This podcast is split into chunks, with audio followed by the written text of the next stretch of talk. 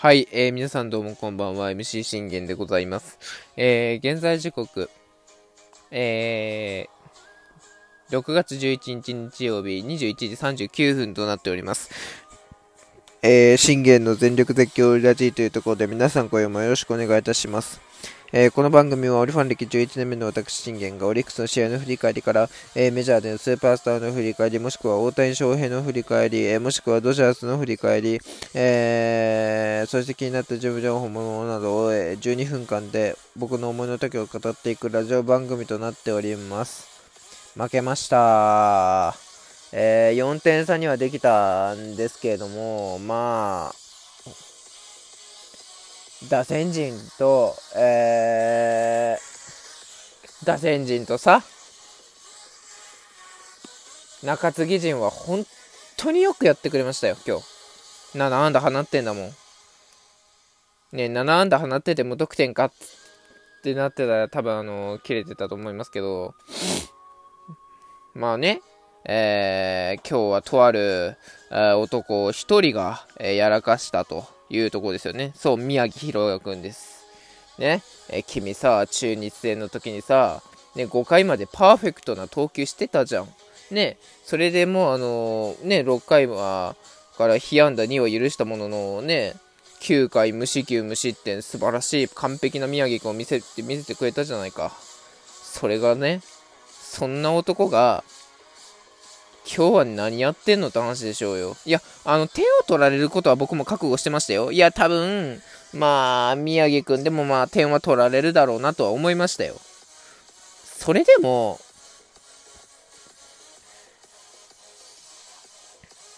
2-0か、2-0あたりで粘れてたらまあいい方だろうなと僕は思ってたんです。うん。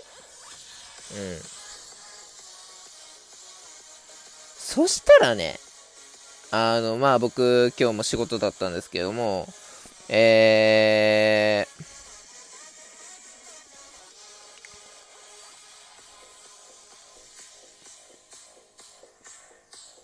ー、まあ母からね、えー、結果を聞きまして、えー、今日、誰や？あのー、宮城くん、ボロッボロ打たれとんで、つって、え？って思いましたよ、僕は。はっと思って、え？ボロボロ打たれとるってどういうことってこう、もうね、あの、感情がね、僕、そのね、時のあの、あれが全く理解できなくて、そして、えー、急いで野球速報を開いたら、案の定、もう7、ね、あのー、6回だったんですけど、8対4って何と思いましたよ、僕は。え？ちょっと待って。8対3ってどういうことって？いやいやいやいや、8対3って何と思いましたよ。自分からき、自分見てて。うん。絶対おかしいやろ。でも自分は思いましたね。うん。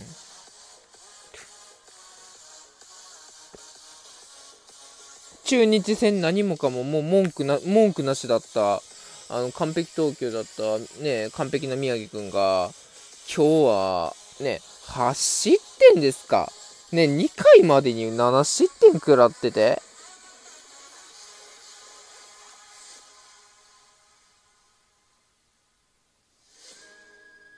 で、この1失点は、5回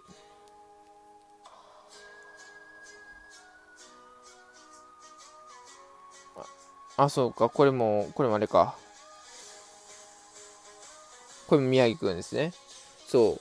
結局、8失点。8失点？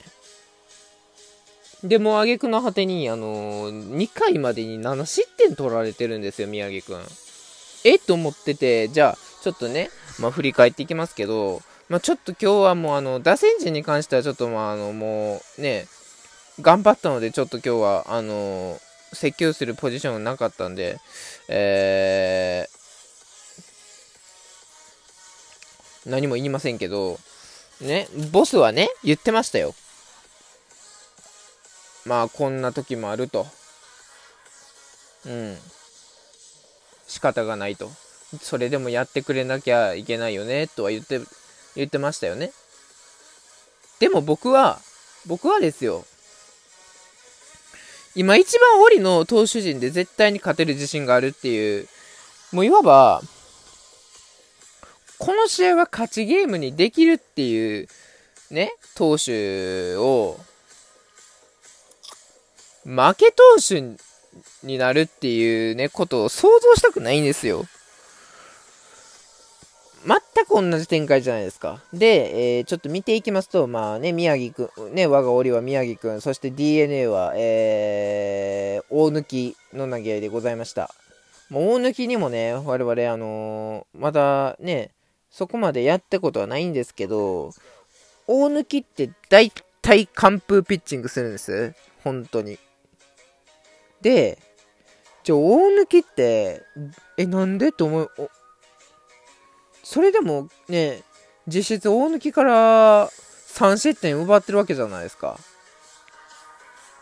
大貫から3点取れてて、えー、試合にできやんのかっていう話でしょうん。で、まあ、振り返っていきますと、まず、えー、初回、えー、これまずね、関根とオースティンにもいきなりね、あの、ヒットを許し、許して、これで、ノーアウトから2、3塁で繋がれたのが、これがまず痛かったですし、えー、一つの僕のポイント、牧、宮崎、外、この3人に絶対回し、回さずに、ランナーが、が、あの、いる、もうチャンスな状況で回すことなく、えー、普通の状況で回すこと。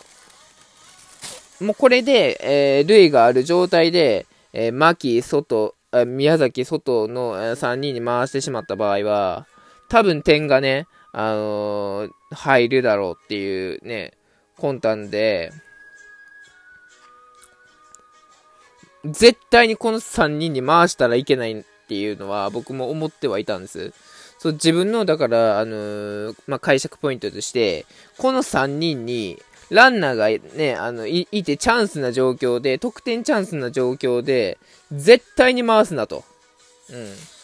何があってもこの3人に得点チャンスな状態で回してはいけないとね、えー、いうところだったんですけど、まずこれ、牧に死球でしょ。で、満塁でしょ？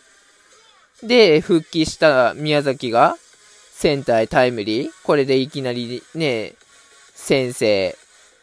これで3点先制されました、DNA に。で、ここでね、で、外に次いでタイムリーツーベース。これで4点目。いきなり宮城くん4失点しました。ね、ここの、あの、配球を見ていきますと、まず、関根に対してこれカーブ、うまくボール球を拾われて、えー、センター前に捉えられてしまったの。まあ、これはしゃあない。これはしゃあないけど、次、オースティンからです。えー、まずこれね。えー、高めのこれ甘く入ったスライダー。これた、ね、普通に高めだし甘すぎる。オースティンのあの絶好球ですよ。よかったね、ホームランじゃなくて。なかなか今日ね、ほんと厳しいコース投げれてないんですよ。全体的に宮城くん見てて。うん。ほとんど甘いコースしか投げれてない。ねえ、だからこれ、牧にも、あのー、見られて、全然ボール球振ってくれないじゃないですか。もう全部見られて、見られて、見られてでしょ逆にこのね、あの、4球目に投げたこのね、甘いストレートが、あの、よ、よく見逃してくれたよっていうところですよ。まあ、死球にはなりましたけどね。そしてこれも、宮崎に対してこれね、低めの、ちょうどこう真ん中あたりのね、に落ちるフォーク。これも甘いところですよね。DNA 打線に、あの、甘いゾーンは、本当あの、通用しないんですよ。もう初戦で分かりきってることじゃないですか。ね、捉えてきたじゃないですか、牧に。そういう意味を考えれば、絶対に厳しめ厳しめにいかないと絶対無理なんですよ。どういう状況だって。だから今日の場合は、宮城君の場合は三振を取りに行かなくても、無理に三振を取りに行かなくてもいいんです。うん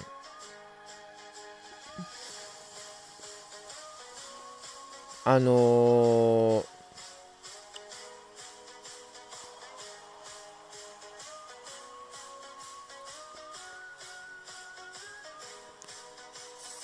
そうじゃなくて、もうほんとフライだとかゴロとか、もうそういうね、もう打たせて取るピッチングだったり、一発ボール球を厳しめ振らしてフライにする、もうこっちの方が今日はあの効率的だと僕は思いましたよ。うん。三振取りに行こうなんてもう考えたら絶対に打たれるからって思いました。うん。まあ、それで打たれたとしても、まあね、2失点、3失点で抑えてくれりゃ全然同じだと思ったんですけど、見てくださいよ。もうここで4失点してるでしょで、2回、えー、これもね、桑原に高めの甘いスライダーを捉えられて、オースティンにも見られ、四球でね、行かれて、で、ツーアウトからの牧に、これ、ストレートでしょ？わ、これも甘いんよ。だから全部甘いコース投げて、全部ね、あの、失点してるんですよ。そりゃしゃあないわな。うん、で、まあ、結果的にね、えー、5回も宮崎にホームランを許して、これで8失点となりました。えー、なんと、8失点、えー、5回8失点、えー、被安打だいぶありますけど、まあ、KO となりました。えー、まあ、DNA 戦負け越したということで、本当にこれ阪神戦が厳しめになってきますが、慶喜を絶対援護するようによろしくお願いします。バイバイ。